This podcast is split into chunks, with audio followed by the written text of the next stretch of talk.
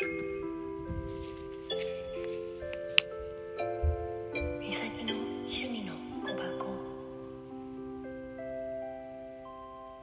い、おはようございます。本日のカエルカードは共有する心を許してお互いの思いや体験を共有することの素晴らしさ素直に人と分かち合いができる柔軟なあなたは広い心の持ち主あなたは何でもあくせく一人でやってしまおうとしていませんか？今心でくすぶっていることを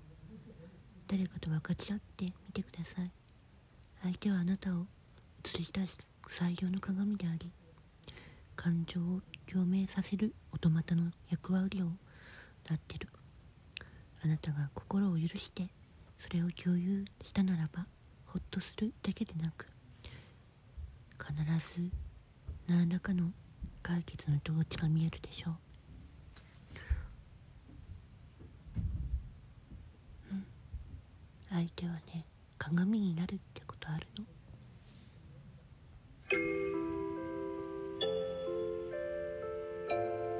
美の趣味